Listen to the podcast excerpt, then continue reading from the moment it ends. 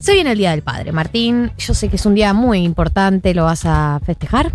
Eh, No. Creo que vamos a ir a comer algo. Algo. Familia. Ah, lo Te está mando ahí. un saludo. Yo también le mando un saludo a tu familia.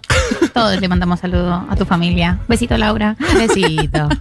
Em, y bueno, cuestión que es un día en donde muchas personas sacan el tema de regalo. Quiero que me regales una licencia por paternidad extendida, papi. Quiero que compartas las tareas de cuidado. Quiero Sí, que vos vos- decís que muchos padres piden eso. Sí, yo veo ahí un movimiento de hombres heterosexuales muy preocupados porque extiendan su licencia por paternidad. Qué bueno, che. Cada vez son más. Mirá.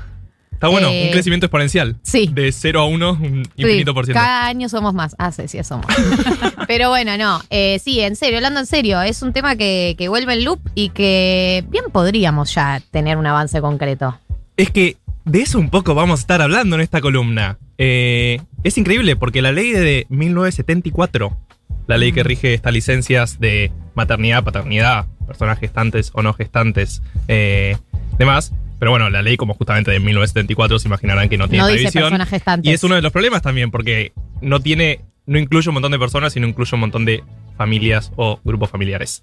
Vamos con un par de datos. La ley le da 90 días de licencia de, a las madres, a las personas gestantes, eh, y a los padres o a las personas no gestantes le da solo dos días. ¡Corridos! Esto a mí me vuelve loco porque si tu hija nace un viernes, el lunes tenés que ir a laburar, ¿entendés? Porque tu licencia es sábado y domingo. No tiene ningún sentido eso. ¿Entienden que por un examen te dan dos días de estudio también? No, no, no, no. O sea, la ley, la misma ley que dice Sí. dos días de licencia por paternidad, dice que por un examen te pueden dar do- dos días hasta diez en un año. O sea, vos podés juntar eh, días por examen más que por paternidad. Por matrimonio también, tenés 10 días. O sea, es una locura. Eh, las prioridades. Sí, sí, las sí. prioridades de este país. Y es una locura y no tanto, ¿no? Porque también habla de un montón de otras desigualdades que, como ya se imaginarán, vienen sucediendo hace años. Para que tengan una idea, la OIT recomienda para la maternidad mínimo 100 días. O sea, la Argentina, en ese caso, incluso está por debajo de lo que recomienda la OIT. Obvio, para las personas no gestantes y en este caso la licencia por paternidad, es insólito. En un montón de países hay un montón de licencias mucho más grandes, incluso en la región. Digo, nosotros estamos entre los peores de la región. Eh, compartimos con países de Centroamérica y países, la verdad, de ingresos muy bajos. Entonces, cuando uno piensa en la Argentina y no se ubica en esos países de ingresos bajos y piensa en todo lo que avanzó los derechos humanos en Eso Argentina, es lo que me llama la atención, que en teoría nosotros somos como progresistas en la región, como de avanzada en algunas legislaciones que tienen que ver con la igualdad de género, con los derechos humanos, y en esto es como que no pitó. Claro, lo que fue pasando es que no se cambió esta ley macro, sino que hubo pequeños cambios. Por ejemplo, la ciudad de Buenos Aires, seguramente recordarán, hace un par de años, 2018, sí lo cambió para los empleados públicos. Eh, tienen 45 días que pueden extender 30 más eh, en el primer año del, del nacimiento del IGE. Eh, y también hay muchas empresas multinacionales que tienen como sistemas propios, porque la verdad, darle dos días a un hombre es insólito. Pero también el problema es que alrededor del mundo, y no solo en Argentina, muchos hombres no se la toman. Claro, dicen, ¿para qué? Si igual yo ya estoy para volver. No, ya en está, serio. tuve en el parto. Uno de los recibí. problemas, uno de los problemas de las leyes de licencias por paternidad es que muchos hombres ni se las toman. Entonces las leyes después las tienen que hacer obligatorias las licencias. Como tomate un mes. Tremendo, no medio, anti- podés- medio antivacunas. Pero Claro. además de, de el, digamos, la obligatoriedad de esta ley que todavía no existe, los hombres con la licencia ejercen mayores tareas de cuidado, o sea, los tenés en la casa cuidándolos. A mí eso me parece que es algo, es un punto problemático también de la praxis eh, con las tareas de cuidado y con respecto a las licencias. Me parece que por supuesto es un avance y es necesario, pero hay ahí una pregunta de qué tan afianzado está en los varones, sobre todo varones cis, no ejercer las tareas de cuidado y estar ahí bollando mientras como que son las personas gestantes quien- quienes tienen que hacer la mayor cantidad de actividades. Sí, Eso- obvio. Los datos son muy claros en esa parte. Las mujeres o identidades feminizadas laburan el doble en trabajo no remunerado que, que los hombres. Generalmente uno dice hombre. sin o sea, de ese tipo. No se imagina ese hombre. Ese hombre, el que no se toma la licencia por paternidad. Claro, eh, y el doble. O sea, literal, otra jornada de trabajo. Son casi seis horas en promedio. que No, es una locura. eh, las mujeres del país. Pero además, tener un hijo cambia un montón la carrera laboral de una mujer. las mujeres con, con hijes o las personas gestantes tienen más horas de cuidado, como decíamos, y trabajo no remunerado, pero también más inactividad laboral, o sea, hay muchas que directamente salen del mercado laboral. También menos horas de ocupación, o sea, las que siguen trabajando disminuyen su carga laboral. Eh, también hay mayor brecha, por ejemplo, las mujeres cuando hay un montón de estudios internacionales, en la Argentina no específicamente, pero la penalización, digamos, por tener un hijo en los salarios Claro, que, que ganan las personas gestantes son muy altas, No casi el solo lo- 30% a Pero largo plazo. no solo los salarios, sino en si te toman o no en un trabajo. Claro, O sea, como la- para es la pregunta, es la pregunta. A muchas le hacen preguntas si tiene plan, si, si tienen plan de ser madre, le preguntan a muchas mujeres. Eh, antes de tomarlas en un trabajo, porque si tiene plan de ser madre es como que no me servís. Y de última una dice, si eh, la persona, los hombres o personas no gestantes se tomaran esa licencia como obligatoriamente, de última como sería un problema para la empresa en ambos casos, digamos. Claro. No sería un problema solo en caso de... Al menos nos permitiría competir. eh, Claro. Si van a ejercer tareas de cuidado o no, bueno, eso, eso se puede. se- Claro, ese es otro debate dentro de la casa también. Claro, Claro, pero creo que es- esa, eso aumenta también la brecha eh, salarial entre mujeres y varones que no pueden acceder a los lugares, las mujeres y las personas gestantes que no pueden acceder a los lugares jerárquicos de trabajo porque si están compitiendo contra un chabón, bueno, quizás la empresa va a pensar de manera capitalista y no quiere pagar esa licencia. Obvio, ahí aparte hay que pensar que, por ejemplo, el caso específico de Japón siempre muy claro, que está mal visto tomarse licencias. Entonces, las mujeres que tienen que sí o sí tomarse la licencia y los hombres no se las toman porque está mal visto como culturalmente. ¿Entienden? Eh, sí, sí, sí. Yo he estado en trabajos donde está mal visto tomarse feriados. No es este caso.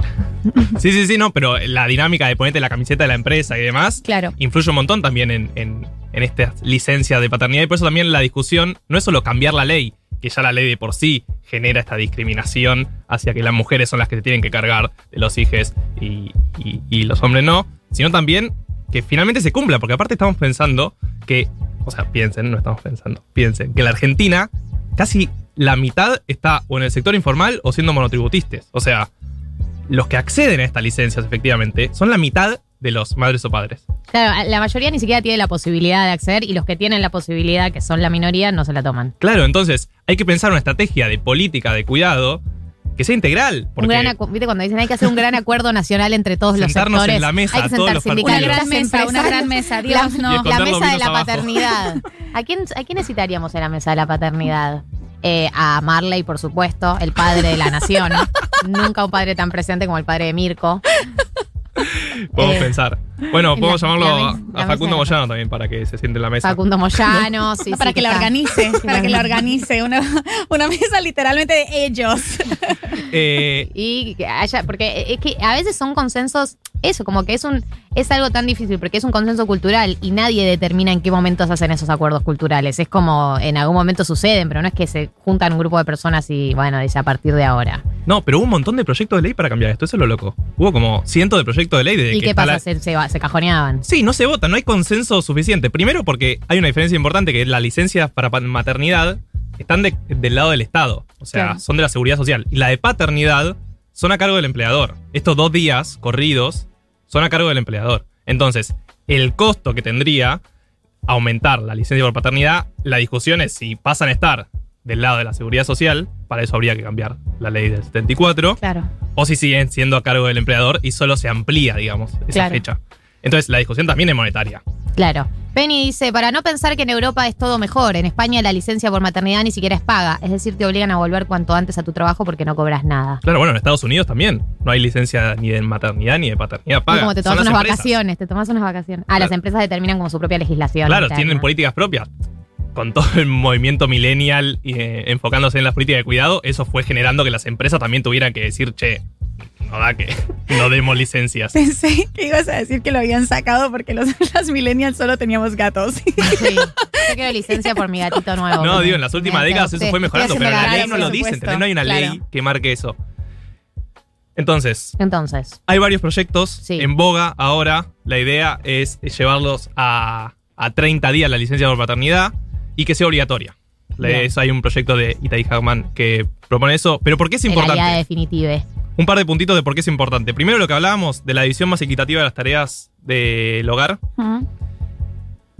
Segundo, que hay estudios que demuestran que el- contribuye al desarrollo infantil. Primero, por tener la presencia de más personas cuidando, pero además porque disminuye el estrés de quienes efectivamente te tienen que cuidar, si esa Claro. distribución es mejor, ¿no? Sí. Claramente.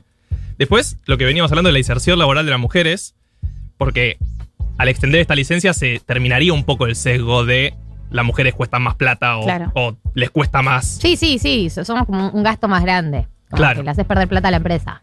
Sí, obvio. Y, y la que me parece a mí la más importante, pensando sobre todo que la mitad de los argentines ni siquiera pueden acceder a estas licencias que hoy est- estamos hablando que son mínimas, eh, es que tiene que haber una política de cuidado integral. Porque si no, de vuelta vas a dejar a la mitad de la población afuera y sobre todo a la mitad de la población que peor la pasa. Claro. Donde vos más querés fomentar que haya políticas de cuidado distribuidas en la familia, porque eso si no genera que la pobreza sea como un ciclo intergeneracional. Claro. O sea, la mujer Dios. que está en la pobreza y encima tiene que hacerse cargo de eso y No. encima no puede, o sea, crecer laboralmente. Sí, sí, todo es como que acumulás desigualdades. Bueno, ya lo, lo hemos hablado un millón de veces, pero es como, sí, como todo se profundiza más en esos casos. Y además, es esa sensación de andar a sacarle un derecho a un monotributista o a un trabajador informal. Digo, como que cada vez es más difícil eh, a- a acercarles derechos. Como que depende del, del empleador o empleadora que sea copada, ¿eh? Y, y no son copados. Spoiler alert. Vos en off no era No copado el empleador. No se copaba con la licencia.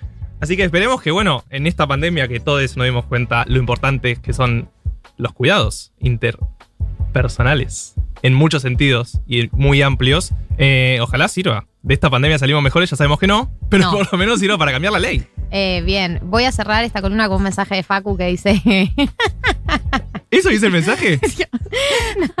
Río Dice, encima. monotributiste me sonó a monotributiste y la verdad que saben. Yo lo pensé. Monotributiste. La verdad que Vamos a empezar. Hashtag monotributiste.